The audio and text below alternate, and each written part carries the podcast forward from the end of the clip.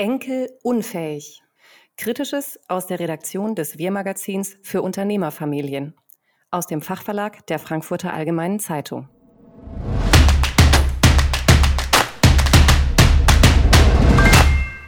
Heute, warum so wenige Frauen in die Führung von Familienunternehmen streben. Das Ergebnis ist ein Armutszeugnis.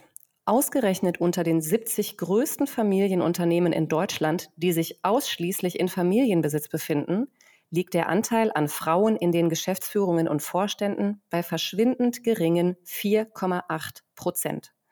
So lautet das Resultat eines aktuellen Berichts der deutsch-schwedischen Albright Stiftung. Für den Bericht hat die Stiftung die Geschäftsleitungen der 100 umsatzstärksten deutschen Familienunternehmen auf ihre Zusammensetzung hin untersucht. Pate für die Definition von Familienunternehmen steht dabei die jährlich in der Frankfurter Allgemeinen Zeitung veröffentlichte Liste Die 100 größten. Zudem zeigt der Vergleich zum ersten Bericht aus dem Jahr 2020 die Entwicklung der vergangenen zwei Jahre auf. Und hier wird es noch unerfreulicher. Zwar verzeichnen die untersuchten Unternehmen im Durchschnitt zumindest einen leichten Zusatz beim Anteil von Frauen in der Führung.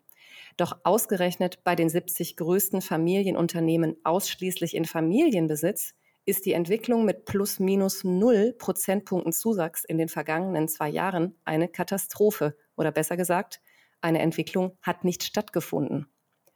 Was wiederum auch für die Zukunft nichts Gutes verheißt. Denn wo Frauen in den Führungsetagen als Vorbilder und Entscheiderinnen fehlen, wird es auch die übrige Organisation schwer haben, sich chancengleich und divers aufzustellen.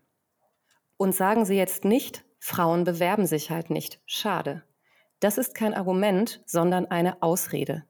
Wenn sich bei Ihrem Unternehmen auf die Ausschreibung eines Führungspostens keine einzige Frau bewirbt, dann sagt das nicht in erster Linie etwas über Frauen aus, sondern über Ihr Unternehmen. Der Begriff War for Talent ist schon Jahrzehnte alt. Trotzdem haben erstaunlich viele Arbeitgeber die Kernbotschaft immer noch nicht verstanden. Sie selbst sind diejenigen, die mit ihrem Angebot attraktiv genug für potenzielle Führungskräfte sein müssen, nicht umgekehrt. Und wenn sich ihr Bewerberpool ändern soll, dann müssen Sie das womöglich auch tun. Dafür lohnt es sich, ähnlich wie bei der Produktentwicklung, den Kontakt zur Zielgruppe zu suchen. Haben Sie mal Frauen in Ihrer Organisation gefragt, woran es haken könnte, dass sie sich nicht auf einen Führungsposten bewerben? Oder ob eine Führungsposition im eigenen Unternehmen überhaupt attraktiv ist? Die Frage ist unbequem, sie bedeutet Arbeit. Womöglich ist das neu, für Ihre Organisation gab es dafür noch keine definierten Prozesse. Aber gerade die sonst oft verschwiegenen Familienunternehmen reden doch meist gern darüber, ihr Geld in den Betrieb zu reinvestieren, tragen mit Stolz ihre Werte und ihren Erfindungsreichtum vor sich her. Wo könnten sie erst stehen, wenn ein nachweislich innovativeres, diverses Team an der Spitze ihr Geschäft neu denken würde. Wenn Familienunternehmer für eins wirklich nicht bekannt sind, dann dafür, dass sie sitzen bleiben und warten, dass eine verfahrene Lage sich von alleine bessert. Sie würden ja auch nicht sagen, die Kunden kaufen unser Produkt einfach nicht mehr. Schade.